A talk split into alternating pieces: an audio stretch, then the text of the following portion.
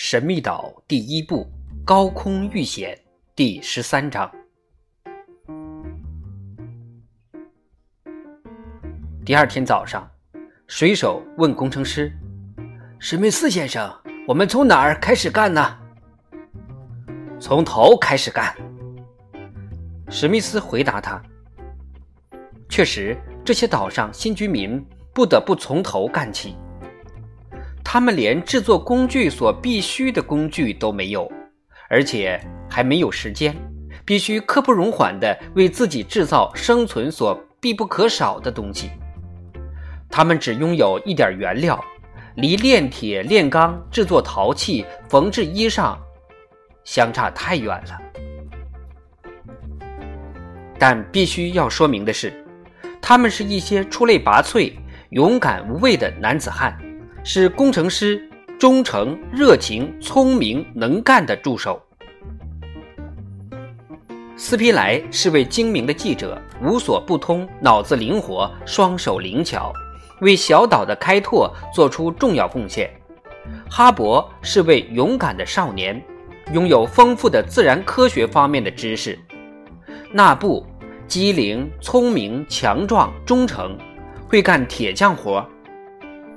彭克罗夫是个水手，漂洋过海，阅历丰富，干过木匠活、裁缝活，种过地，当过园丁，什么都会干。这五个人凑在一起，真是机缘巧合，完全有能力与命运抗争，并取得最后的胜利。从头开始，先得打造一个炉灶，用来制作必须的陶器。得先用粘土制作砖块，再用砖块砌炉灶。为了解决吃饭问题，就得打猎。打猎先得打制一把刀具，还得制作弓箭。为此，大家一起讨论商量，共同谋划计策。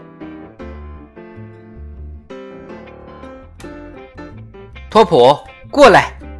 史密斯看见托普，立即灵机一动，把狗叫到身边。托普跑了过来，史密斯双手轻轻地把狗脖子上戴着的项圈取了下来，把它折成两截。彭克罗夫，你瞧，这就是两把刀。水手高兴极了，这项圈是淬火钢片制成，在砂石岩上把它磨快，开了刀刃，再把它磨光滑些就可以了。两个钟头后，刀磨好了。给他装上刀柄，两把快刀便制作成功了。这两把刀是他们的第一批工具。随后，他们出发前往格兰特湖西岸去。头一天，工程师在那儿发现粘土，还带了点样品归来。众人沿着慈悲河，穿过眺望港，走了五英里多路，来到一片林间空地。此处离格兰特湖二百来英尺。哈勃在路上发现了一种树木，棕榈科的克里景巴树。南美印第安人就是用它的树枝来制弓的。大家动手砍下一些又长又直的树枝，裸去树叶，两头削细，中间较粗，再找一种有韧性的枝条来做弓弦。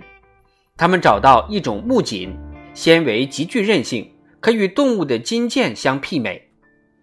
现在就缺剑了，水手找到一些硬而直的无节树枝，制成了箭杆只等机会找到铁的代用品来做箭头。后来多亏了托普，他捕捉到了一只豪猪，它身上的硬刺被弄了下来，牢固地装在了箭头上。随后又用鹦鹉的羽毛制成箭羽。使箭射出去的准确度提高了许多。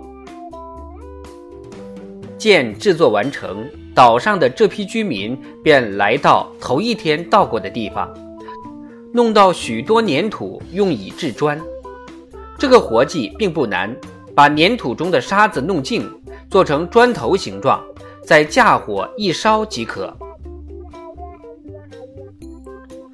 砖坯通常是用模具压制。但工程师领着大家干脆用手来做，两天功夫做出了三千块砖坯，经火一烧，过三四天就有砖可砌炉子了。四月二号，史密斯开始进行小岛方位的测定工作。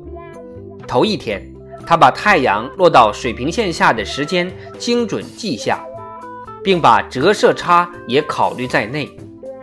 这一天早上，他同样精确地记下了太阳升起的时间，从日出到日落共十二小时二十四分。因此，在日出之后六小时十二分时。太阳正好通过子午线，其方位是正北。他把这一点记下，并用两棵与太阳成一直线的树作为标记，便找出了当地的永恒的子午线了。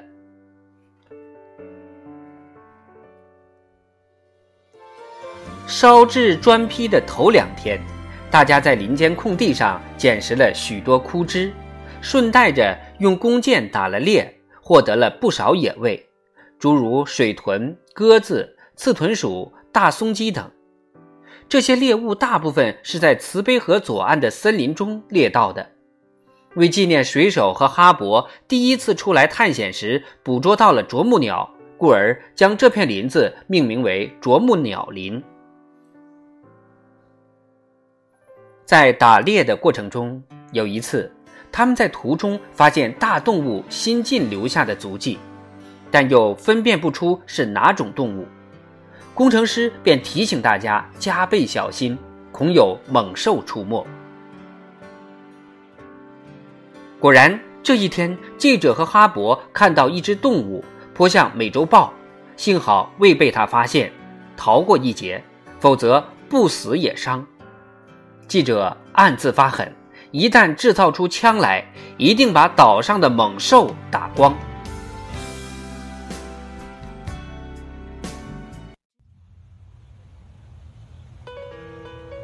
连日来，他们没有在整理收拾壁炉内部，因为工程师打算另觅一处或另建一处舒适些的住宅，所以大家将就着用苔藓和枯叶铺地，凑合着睡觉。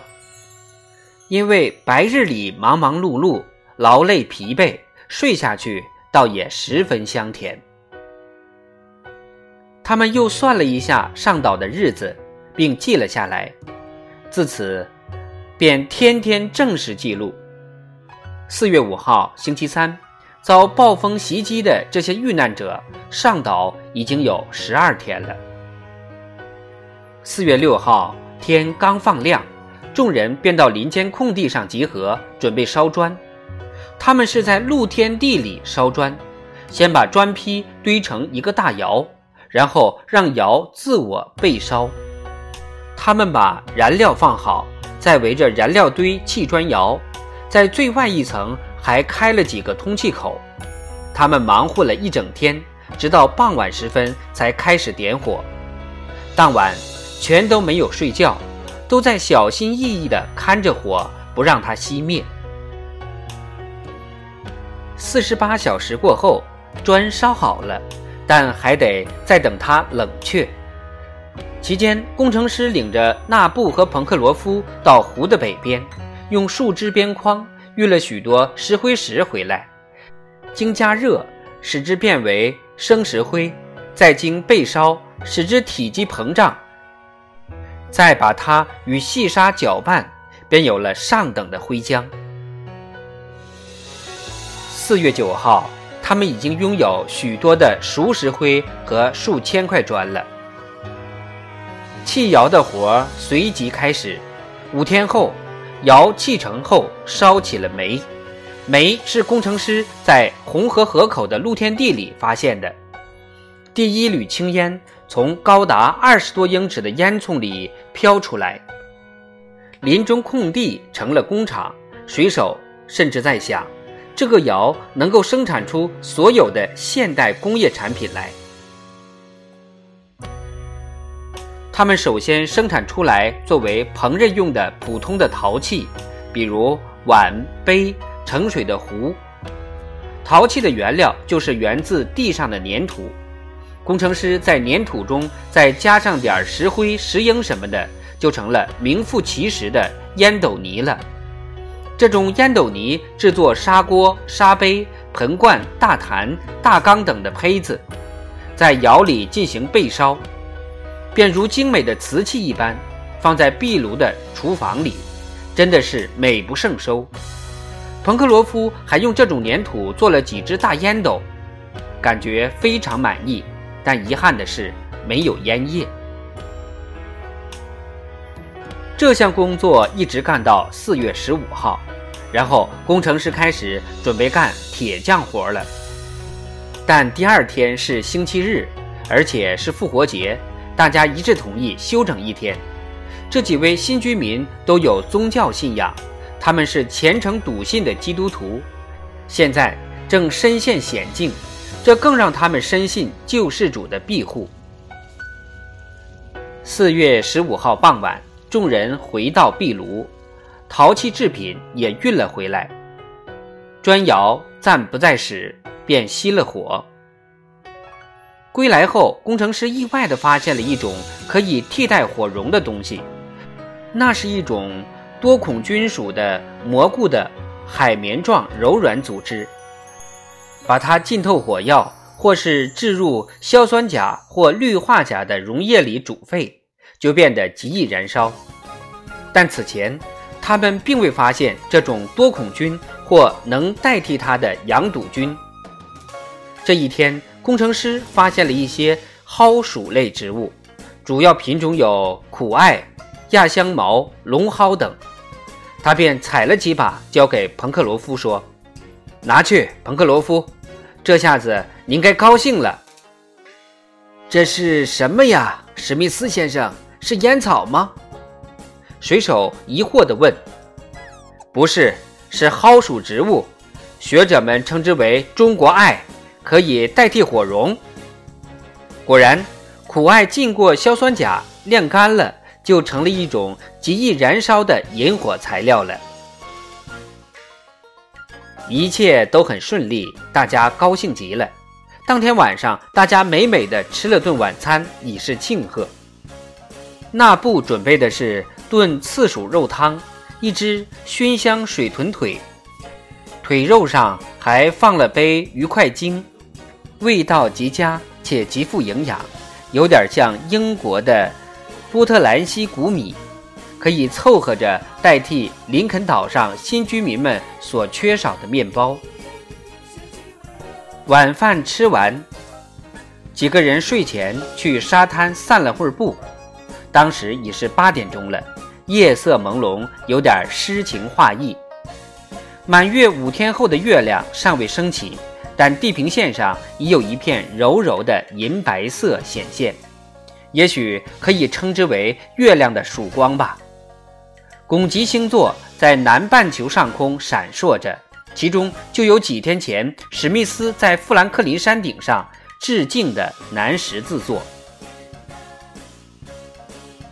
工程师观察好久这光亮的星座，它上下两端各有一颗一等星，左臂有一颗二等星，右臂有一颗三等星。这时，工程师问哈勃。今天是四月十五号吧？是的，史密斯先生。很好，一年中有四天，实际时间与平均时间相等，而明天就是其中一天，如果我没记错的话。这就是说，孩子，明天正午十二点时，太阳在几秒钟内经过子午线。明天天气晴朗的话。我想，我基本上可以准确地计算出我们这个岛的经度来。没有仪器，没有六分仪，怎么计算呢？斯皮莱问。没问题，今晚月色很好，我先试试看能否测算出南十字座及地平线上南极的高度，以便求出我们这儿的纬度来。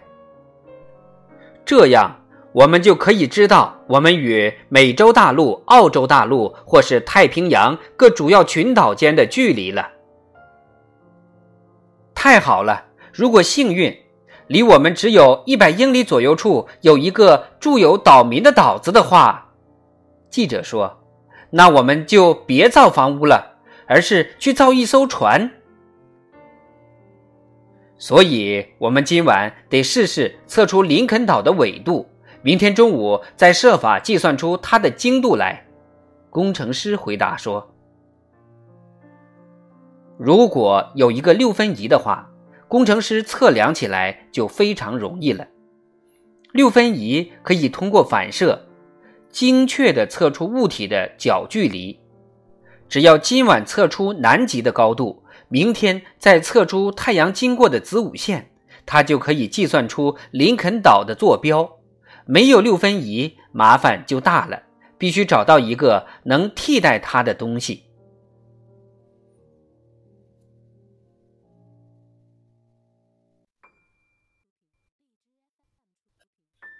史密斯回到壁炉之后，借助炉火的光亮，削了两把扁平小尺子，将它们两端连接固定住，制成一个圆规。圆规的两条腿可分可合。他从柴堆里挑选了一根胶树刺，将两条圆规腿固定住。做好仪器之后，史密斯又去了海滩。他要在轮廓清晰的海平面上测量南极的高度，而爪角却偏偏遮住了南面的海平面，所以他不得不找一个更合适的地方。毫无疑问，最佳地点当属正对南面的海岸，但得越过慈悲河，这时河水很深，给涉水带来了困难。后来，史密斯决定去眺望港观察。考虑到高地的海拔高度，他决定第二天利用几何学的简单原理计算出南极的高度来。一行人动身前往高地，他们上到慈悲河左岸，到达朝向西北和东南的高地边缘。此处河边岩石奇特，犬牙交错。且比右岸要高出五十多英尺，而且逐渐向爪角尽头和海岛南面倾斜。从这儿可以清楚地看到从爪角到爬虫角整个半圆形的海平面。